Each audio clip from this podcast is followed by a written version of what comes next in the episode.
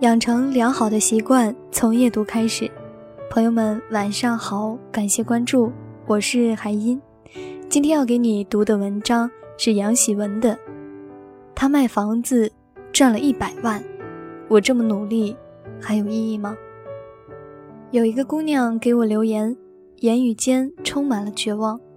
她说：“当我看到同龄的姑娘嫁给有钱人家，过上了我靠自己。”十年、二十年都不一定能过得上的生活，没有谋生存的压力，只有逛街、SPA、做美容，去哪里都是车接车送，回家保姆伺候着。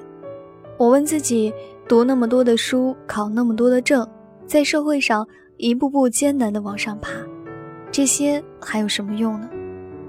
我答应一定要写这篇文章给他。这不是一个人的绝望，是一个群体的心声。随便在哪个拥挤不堪的公交车站望去，你总会望见一个又一个这样的姑娘。她们穿着高跟鞋和西装裙，极力维持着外表的体面。然而脸上的焦虑如同复制一般，她们恨死了这个社会的不公平。想想从前一同在井底往上爬的同伴，突然被一个升降机带走，而自己还一手剪子的。抓住井绳，使劲地望呀望，也只能望到井外面的一小块天空。他站在那里等公交车，多希望下一辆车把他带去的地方，不再是那个阴暗不透风、三五个人共用厕所的出租屋。我的朋友刚刚卖了房子，七年前在新西兰买房比现在可容易得多。那时候她和丈夫刚刚结婚，先上车后买票的日子。并不好过。两个人除了嗷嗷待哺的孩子一无所有，只能面色惭愧的看双方父母把一笔积蓄当做礼物，买个房子吧。他们用百分之五的首付搞定一栋临近郊区的房子，从此把工资中的一大半都用来还贷款。那时这是一个疯狂的举动，身边不少无房主义者这样说。你要把半辈子都搭在还房贷上，不如像我一样该吃吃该喝喝，没有压力，多好呀！而在七年前的某个下午，当朋友在房屋协议上签上自己的名字的时候，他并没有预料到，在七年后的某一天，在同一个地点，他会签订一份同样厚的合同，而这份合同会令他的账户白白多出二十万纽币，这是一百万人民币。也许在北京，房价每隔几个月都会上涨这个数目，但在这里，二十万纽币足够另一个普通家庭的生活瞬间升级。他们的餐桌上出现了三文鱼和老虎虾，孩子们背上了新书包，换上了新鞋子，不敢拥有的东西在一夜之间变成了家常便饭，好像生活里的一切都镀上了一层玫瑰色。我常常听朋友的朋友们说，某某卖了一套北京的房子，赚了这么多的钱。剩下很多人叹气自责，为什么自己没有赶上好时候，成为那个不再为生活奔波的人？不是所有人都心理平衡，这世界并不时时公道，总会有一些人的好运气，让另一些人的努力变得无望无价值。我在二十岁以前的性格都非常好强，几乎养成了时刻与人比较的习惯。我和别人比成绩，我和别人比体重，我和别人比衣着，我和别人比生活。好强的性格差一点毁了我，我的神经被拉伸成一条条细线，任何别人的成就都会在上面敲出《义勇军进行曲》般的旋律。我身处于这样的世界，他在用严厉的眼光审视着每一个人。你开什么车？你穿什么牌子的衣服？你的包包是纯皮的吗？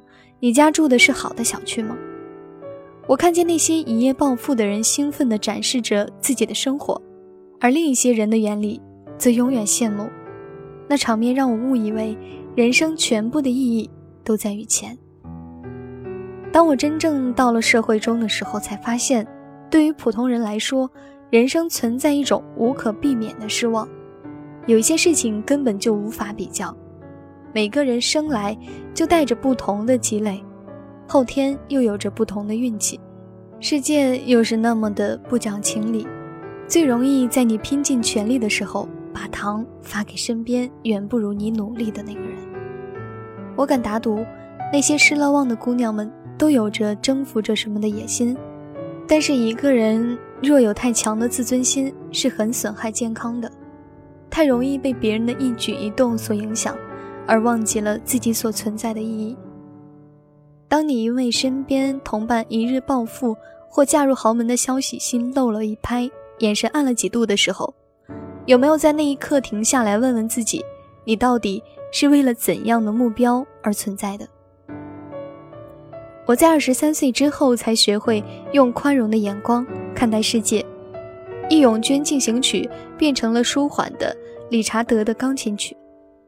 那一年，我开始在异国的文化里流浪。从新西兰人的身上发现一种超脱俗世的快乐。几乎遇见的每一个人，无论是做律师还是做水暖工，无论是每周加班二十个小时，还是只工作二十五个小时，无论是月入两千还是月入三万，处在每一种生活境遇里的人，看起来都非常的幸福，丝毫不受别人生活的起伏而影响。究其原因。原来大多数人都早已明确自己所喜欢的生活，而那之后的每一分努力，都是在遵从这内心的决定。所以旁人嫁入富有人家，卖房子赚了一百万，甚至中了几千万的彩票，这些事情仅仅是别人生活中的巨变，而不会对我们的生活产生半点影响。有时真正使你失去希望。侵蚀着你奋斗的决心的，不是别人的平步青云，而是你自己的内心。那个见证着别人幸福而自己感到孤独的时刻，你也许还没有想清楚，这一辈子的你，是要成为坐拥金山的小女人，还是要成为白手起家的女强人？是要成为持家有道的小妇人，还是要成为才高八斗的女智者？人不懂自己的需求，这才是痛苦的根源。我们人生的价值就在于尽早找到合适自己的行走方向，而人生最好的状态，不是单纯的坐拥金山，而是无论身处何地，都有自己所热爱的事情。我二十四岁那一年，有一个房地产商的儿子站在我面前，他在等我伸出手，温柔抓住他的手臂。就那么一个动作，可能我如今就是另一番模样。出门，保时捷、肩背、普拉达，在华人的世界里有很多存在感，不必再为生活做半点挣扎。但是那零点零一秒，内心有个声音坚定地说着不喜欢，它令我的脑袋过滤了所有金钱的符号，直到现在，我也不确定这是不是一个理智的选择。那些嫁入豪门的姑娘们看起来生活平顺，唯独我把弯路走了一个又一个。人们说我傻，但我确定这件事就算再重演，我也会做出一样的决定。这几年我读书、写作，去看大自然，我没有成为令人羡慕的那个成功而富有的人，但我在不断接近那个读过很多书、去过很多地方、有主见、有义气的人。我觉得非常幸福满足，不会在午夜醒来为自己的梦想默哀。而亲爱的姑娘，我没办法向你讲什么样的人生更幸福，我只能非常负责任地告诉你，嫁入豪门和自己奋斗的姑娘都会幸福的。但你要时刻记得，人生最大的喜悦是不断靠近那个自己想成为的人，而最大的悲哀是过上了别人所羡慕的生活。却活成了自己讨厌的模样。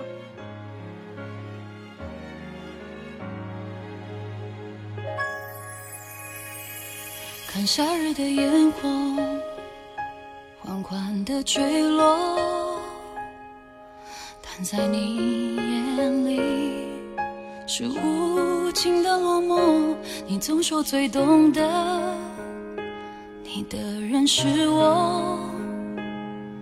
所以才让我比谁都还不知所措，在晴朗时许的梦，散落在雨中沉默，失去了相爱的理由。越是懂你爱的越心痛，你就别再安慰我想太多。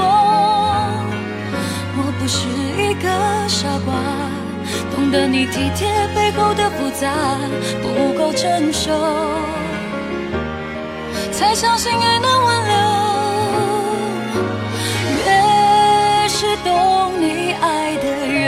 越愧疚，少了勇气选择放开手，舍不得这个的相处。一瞬冲动就回到孤独，请原谅我，该最懂你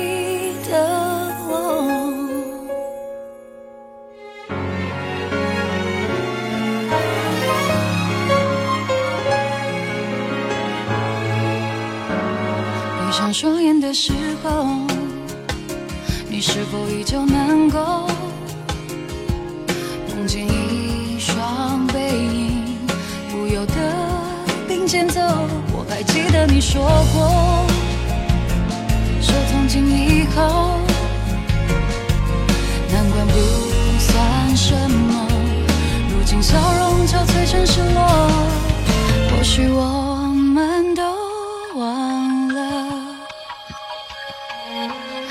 还是要让人更快乐。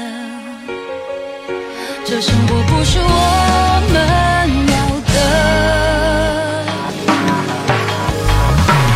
越是懂你爱的越心疼，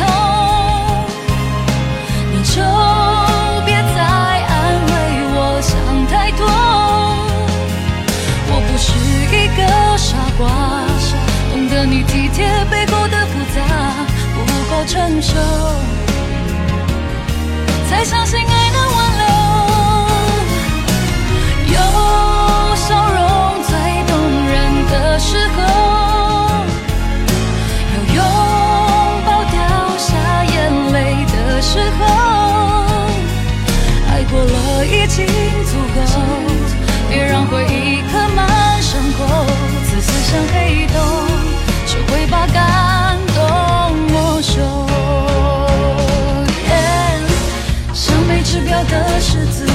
多希望谁能告诉我，揭晓。